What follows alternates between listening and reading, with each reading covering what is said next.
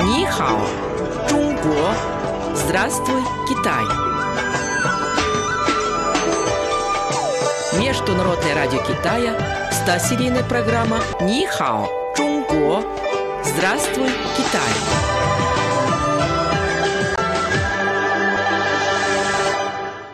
Слово на сегодня – ларан, китайский батик.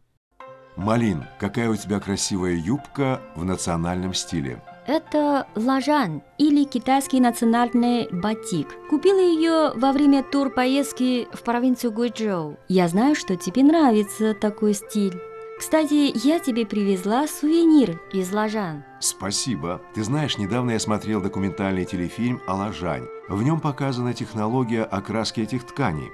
Сначала на ткань наносят с помощью воска узоры, потом окрашивают ткань и смывают воск. Лажань – это очень интересная разновидность традиционного прикладного и ремесленного искусства, распространенное среди некоторых национальных меньшинств на юго-западе Китая. Это ремесло зародилось более двух тысяч лет тому назад во времена династий Цинь и Хань.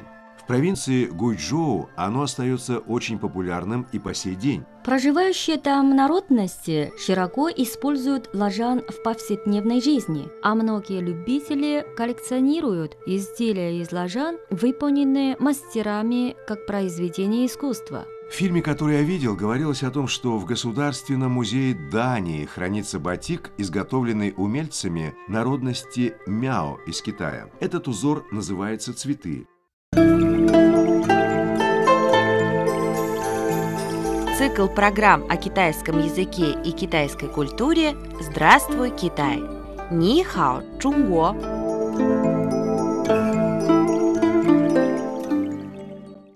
Существует легенда о происхождении лажан. Рассказывают, что давным-давно жила одна красивая девушка. Ей не хотелось носить однообразную одежду. И девушка мечтала, чтобы узоры на ее юбке постоянно менялись. Однажды красавица уснула в своем саду. Ей приснилось, что она попала в сад небесный, где росли чудесные цветы и летали пчелки. Во сне она была так очарована красотой этого сада, что не обращала внимания на рой пчел. Когда девушка проснулась, она поняла, что это был всего лишь сон.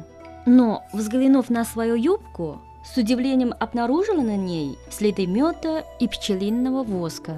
Она огорчилась, что пчелы испортили ее наряд.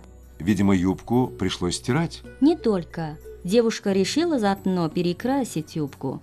Она окунула ее в краску, а затем прополоскала в горячей воде. И тут произошла удивительная вещь. На синей юбке, там, где были следы воска, проявились невероятно красивые узоры в форме цветов. Так возник китайский батик ложа. Красивая история. А еще у нас говорят в таких случаях «нет худа без добра».